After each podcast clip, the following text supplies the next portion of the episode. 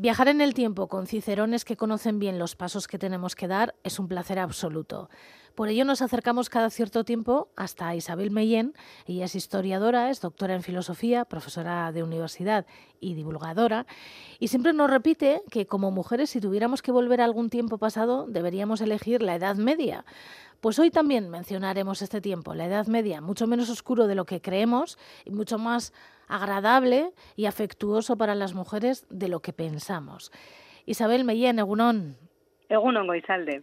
¿Quieres que hablemos de libros y de mujeres de la historia? Algo que sorprenderá a muchas personas, que en el siglo XV, por ejemplo, había muchas mujeres de la élite, entiendo, que leían. Sí, esto es algo que suele sorprender porque todavía está muy vigente esa imagen oscura de la Edad Media, ¿no? Que siempre tratamos un poco de combatir desde aquí en la que se pensaba pues que todo el mundo era analfabeto, que había un miedo atroz al fin del mundo y estas cosas, ¿no? Y eso realmente pues es un bulo, es una fake news que se inventó en el siglo XIX para desprestigiar precisamente esta época histórica y enaltecer un poquito más la, la ilustración, pero realmente si vamos efectivamente a las fuentes, si vamos a la documentación que conservamos de la época, si nos fijamos en sus imágenes, nos damos cuenta de que no tiene absolutamente nada que ver. Y en contra de la idea de que el analfabetismo estaba muy, muy extendido, pues vamos a hablar en esta sección de hoy de mujeres lectoras, ¿no? De mujeres que efectivamente sabemos que en la Edad Media tenían libros, que leían, que disfrutaban de la lectura y que además también se diferenciaban socialmente por ello, ¿no? Porque claro, a diferencia de hoy, que los libros son baratísimos, los libros en la Edad Media eran un trabajo manual y artesanal, por lo tanto eran carísimos, prohibitivos y el hecho de que muchas mujeres aparezcan, por ejemplo, en sus sepulcros, ¿no? Con libros en la mano, nos está mostrando que estas mujeres de la clase alta, además de que leían, querían mostrar que tenían un objeto de lujo en sus manos, que era algo carísimo y que se lo podían permitir. Y en ese caso tenemos, por ejemplo, el sepulcro de Leonor de Guzmán en Quejana o el de Juana de Acuña en Selinillas de Buradón, donde las dos aparecen con esos libros preciosos, no mostrándolos como si fuera su, un auténtico tesoro. Y existieron incluso mujeres que tenían bibliotecas. Por supuesto, porque además las clases altas siempre se han querido diferenciar históricamente por la cultura. Hoy en día quizá lo hacen por otras cosas por las que la cultura es más accesible, ¿no? Pero en otros tiempos siempre tenían que mostrar de algún modo que tenían un conocimiento superior al resto de la, de la población. Era algo que les daba estatus, que les daba prestigio y aparte pues también gozaban de ello, ¿no? Y efectivamente en muchísimas casas nobiliarias existían auténticas bibliotecas, bibliotecas que lamentablemente se han perdido en su mayoría hoy en día, se han ido dispersando, pero que en todas las viviendas de la, una clase social más o menos alta siempre había en la Edad Media pues unos, unos pocos libros, ¿no?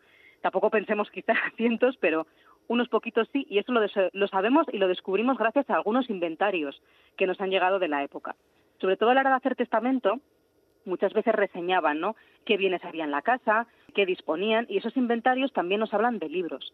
Y en ese caso hay una biblioteca que pertenecía a una mujer, que es María de Guevara, señora de Santa Cruz de Campezo, que esa me hace especial ilusión, porque bueno, ya sabes que yo soy filósofa, entonces cuando descubrí este dato me hizo una ilusión tremenda descubrir que había una mujer en la Edad Media a la vez que tenía volúmenes de filosofía entre su colección de libros y tenía, sabemos que una obra de Genofonte y otra de Séneca.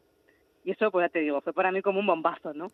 Pero aparte, pues sabemos que esa mujer tenía dentro de su colección pues otras obras literarias, mm, por ejemplo, pertenecientes a su tío, el canciller Pedro López de Ayala, que también era escritor, entonces tenía obras de su tío, unas coplas de Fernán Pérez de Guzmán y un libro de milagros de Santa María de Guadalupe. Por lo tanto, pues podemos presuponer que esta mujer leía cosas como historia, filosofía, poesía y libros devocionales. Estas leían, evidentemente, pero escribían, porque de, de la lectura a la escritura a veces hay un paso muy, muy pequeño. Hay un paso muy pequeño hoy en día, pero eh, relativamente grande en la época en la que estamos hablando. Porque en la Edad Media se consideraba que la lectura y la escritura eran dos habilidades completamente distintas. Y de hecho, había muchísima gente que sabía leer. No podemos tener cifras porque es imposible calcular cuánta gente sabía leer, pero sí sabemos que, bueno, había incluso hospitales donde acogían a niñas, ¿no? Que muchas de ellas si la persona que estaba allí al, cuidado de ellas sabía leer, pues les enseñaba y le transmitía ese conocimiento. O sea, no era algo que fuese exclusivo de las clases altas. Las clases altas, normalmente casi todos, hombres y mujeres, sabrían leer, pero también las clases bajas había pues mujeres y hombres que tenían cierta suerte, se habían encontrado con gente que tuviera ese conocimiento y se lo había transmitido. Pero escribir ya era otra cosa completamente distinta. Escribir era una profesión, tenemos la profesión de los escribanos, que se dedican a ello. Por lo tanto, protegían de algún modo ese saber por el que cobraban muchísimo, ¿no? Así que no todo el mundo era capaz de escribir de su puño y letra. En ocasiones sí nos encontramos que hay gente que crea literatura, pero crea literatura oral. Y a veces alguien la pone por escrito. Y tenemos noticia también de algunas mujeres que sabían firmar, sabían escribir su propio nombre. Pero de ahí a quizá escribir una obra completa, bueno, eso es más, más difícil de saber. Por ello, normalmente cuando nos llegan obras escritas por mujeres, no siempre lo hacen de su puño y letra, sino que se nos transmite a través de gente que sí que sabe escribir y que las recoge. Sí, se me ocurre, por ejemplo, este largo poema de Emilia de Lastur, Lastur Comilia.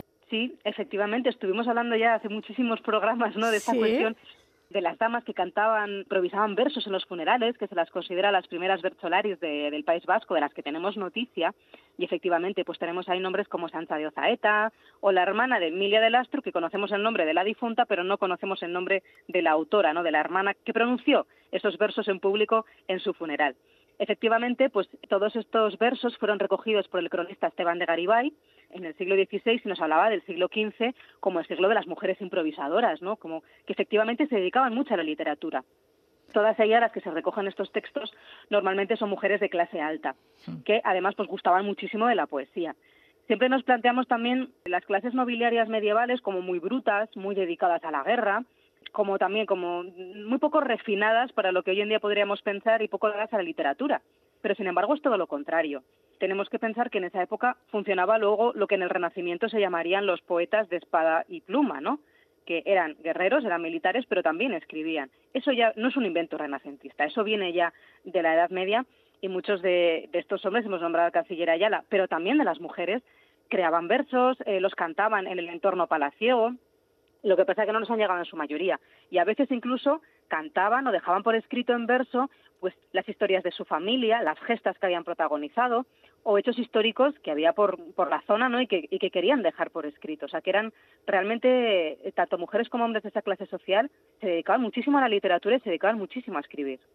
Mira, me gustaría que habláramos de una mujer escritora, de la que poco se sabe, poquísimo, hasta que aparece en un escrito de Joan Pérez de la Zarraga, donde aparecen unos poemas de esta mujer, Estivali de Sasiola. Sí, Estivali de Sasiola fue como una gran sorpresa, ¿no? Porque el manuscrito de la Zarraga, recordemos que es eh, un, manuscrito, está escrito a mano, ¿no? Una serie de folios que aparecieron en una librería de viejo madrileña en 2004, pero que es importantísimo para la cultura vasca porque eh, allí nos aparecen ese conjunto de folios, bueno, hay poemas tanto en euskera como en castellano, más o menos datan en torno a la segunda mitad del siglo XVI, principios del siglo XVII. Tenemos incluso una novela pastoril escrita en euskera, para que veamos que, a pesar de que estas élites locales, bueno, se, manejaban en el idioma autóctono, en el euskera, ¿no? Estaban al tanto de todas esas novedades literarias que venían de Italia, ¿no? Porque la novela pastoril es una cosa que se inventa en Italia en el Renacimiento. Y escriben novela pastoril en euskera, ¿no? Adaptan todo eso que esas corrientes literarias internacionales las adaptan aquí al territorio, a sus vivencias y a su propio idioma.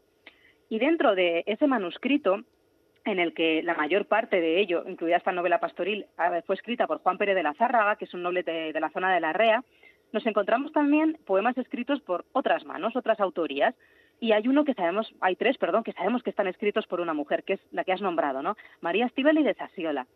De ella sabemos simplemente que fue una dama de Deva, que nació a mediados del siglo XVI, en una importante familia de comerciantes marinos, ¿no? que hacían negocios por toda Europa, eran pues también corsarios, comerciantes, navegantes, y no sabemos muy bien de qué manera, pero esos poemas escritos por ella llegaron a esta colección de textos compendiados por eh, Juan Pérez de, de la Zárraga, y bueno, en ellos son tres poemas redactados en euskera, la podemos considerar la primera escritora en euskera conocida, mujeres vascas que nos han dejado poemas, pero en castellano tenemos alguna previa, como María Sarmiento, pero ella es la primera que, de la que conservamos su obra en euskera, y nos hablan esos tres poemas, nos habla de amor, son poemas amorosos.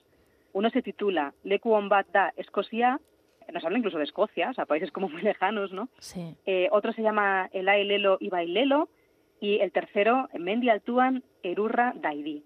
Y esos tres, pues bueno, están escritos además como en el dialecto de, la, del euskera de la, zona de Deva, o sea que son todo un tesoro lingüístico, aparte del contenido que tienen, ¿no? Bueno, vamos a recapitular. Estas mujeres han sido lectoras, han sido escritoras, ¿Han sido editoras o dueñas de imprentas? Pues también, porque dentro del mundo del libro las mujeres siempre han estado presentes desde los inicios, como decimos, ¿no? En todas las variantes posibles, como escritoras, como lectoras, pero también como editoras. Sin embargo, las personas que se han dedicado, sobre todo, pues a investigar el mundo de la imprenta, y en este caso nos vamos hacia la zona de Navarra, donde había imprentas muy potentes ya desde la Edad Media, nos afirman que desde el principio, o sea, ya los primeros bibliógrafos que existieron y que empezaron a hacer historia de la imprenta ya en esa época, comenzaron a infravalorar y a omitir la participación de las mujeres. Pero sin embargo, sabemos que estaban ahí en el mundo de la imprenta. La imprenta, los talleres de imprenta funcionaban como cualquier em, taller gremial de la época. Y ya hemos hablado en alguna ocasión de cómo los talleres gremiales involucraban a toda la familia. El que tenía la titularidad solía ser un hombre, un maestro, que mm, para llegar al grado de maestro uno de los requisitos indispensables era ser varón, ser hombre, a las mujeres se les prohibía, entonces es raro que nos las encontremos en esa posición, aunque ya sabes que las mujeres siempre buscamos cualquier grieta del patriarcado para colarnos y efectivamente también las podemos ver ahí. Pero bueno, dentro de lo que es la estructura familiar de ese taller, ellas pues hacían de tipógrafas, se dedicaban a hacer las tintas, se dedicaban a todas las labores posibles que nos podamos imaginar que se desarrollaban dentro de un taller de imprenta, ¿no? Incluso también decimos como editoras. Normalmente, como eran estructuras familiares, cuando moría el maestro, muchas veces su esposa heredaba la titularidad del taller. Bien, porque todavía sus hijos varones eran pequeños, menores de edad, y no podían ejercer el oficio o ejercer de maestros, o bien mm, provisionalmente hasta que encontrasen otro matrimonio con otro impresor y pudieran legarle ese taller, ¿no? Hmm. Pero a veces estas mujeres aprovechaban ese impasse para eh, colar la fórmula viuda de en los datos de impresión de los libros. Ya sabemos que había una mujer que estaba al cargo en esa época en esa imprenta y algunas incluso consiguieron bueno, eh, hacerse de notar un poquito más y poner sus nombres en los libros. Y así tenemos nombres como Isabel Delgado, Felipa Rodríguez, María de Álava y, algunas otras, ¿no? Que sabemos que, efectivamente, pues estuvieron al cargo de esos talleres de imprenta. Una de ellas fue Isabel de Lavalle. Una de ellas fue Isabel de Lavalle, de la que, bueno, pues conocemos bastante porque estuvo involucrada en varios pleitos, ¿no? Y ella integró su nombre propio en las obras que realizó en su taller en el siglo XVII. Ella, pues como no podía ser otra manera, nació en el seno de una familia dedicada al mundo de la imprenta, se casó hasta en dos ocasiones con hombres de su mismo gremio, que era lo habitual, enviudó del primero, eh, se casó con un segundo que le generó muchísimos problemas porque empezó a robar piezas y tipografía de su propio taller, que era carísimo todo ese material, para revenderlo por ahí, tenía infinitas deudas y bueno, eh, además la sometía a, a, maltrato ¿no? y a violencia de género. Un pieza, sí, sí. Ella consiguió zafarse de él, obtuvo el divorcio de su marido y en ese momento, pues ya viuda del primero, divorciada del segundo, se encontró al frente del taller familiar, ¿no? Tenía incluso dos hijos más pequeños que iban pues a heredar eh, ese taller, pero ella pues como que se hizo un poco la, remolona, ¿no? trató eh, de que ella mantener la titularidad del taller a pesar de sus hijos. De hecho, uno de ellos llegó a demandarla para conseguir la titularidad del taller que supuestamente le correspondía a él pues por, por herencia paterna, ¿no? Pero bueno, al final ella consiguió en diferentes juicios que no se hiciese el dueño del taller, sino que la sentencia lo que, lo que proclamó es que su hijo tenía que pasar a ser un oficial contratado por ella. Entonces el hijo pues se quedó un poco rabioso porque no podía llegar al cargo de titular y ella consiguió acaparar durante una temporadita más la imprenta para sellar esos libros efectivamente con su nombre. O sea que esta fue una mujer de armas tomar, editora, impresora, que además eh, de dedicarse al mundo de la imprenta, trató a toda costa de que su nombre figurara en, los libros que ella publicaba. ¿Y queda algún libro de esos? Sí, quedan algunos libros, por supuesto, en los que se puede ver el nombre de, Isabel de la Valle, aunque hay que decir que finalmente su marido regresó, ¿no? Desde que se había divorciado. Sí. Tuvo también algún, algún encontronazo con él, pero a partir ya de cierta fecha, de 1670, pues bueno, parece ser que el nombre de Gaspar Martínez, de su marido, pues empezó a figurar allí en el taller, ¿no? Entonces, bueno, a pesar de que finalmente tuvo que ceder parte de la titularidad del taller, lo consiguió mantener en sus manos contra viento y marea durante varios años y es una muestra de cómo muchísimas mujeres que estaban trabajando ahí pues quisieron dar un paso al frente y hacer figurar su nombre, pero también nos da la muestra de que muchísimas otras se mantenían en el anonimato y seguían trabajando silenciosamente en ese mundo de los libros. Muy interesante también hoy esta conversación que hemos tenido con Isabel Meyen, que es historiadora, doctora en filosofía, profesora en la universidad y divulgadora, y de vez en cuando se acerca hasta Hágase la Luz para contarnos historias de mujeres, historias de esas mujeres que han medio desaparecido de la historia o las han sepultado. Isabel, pues nada, que ha sido un placer. Esperemos encontrar más mujeres por ahí para, para hablar de ellas. Sí, seguro que encontramos porque no es nada difícil. Hasta la próxima. Hasta la próxima, de Agur.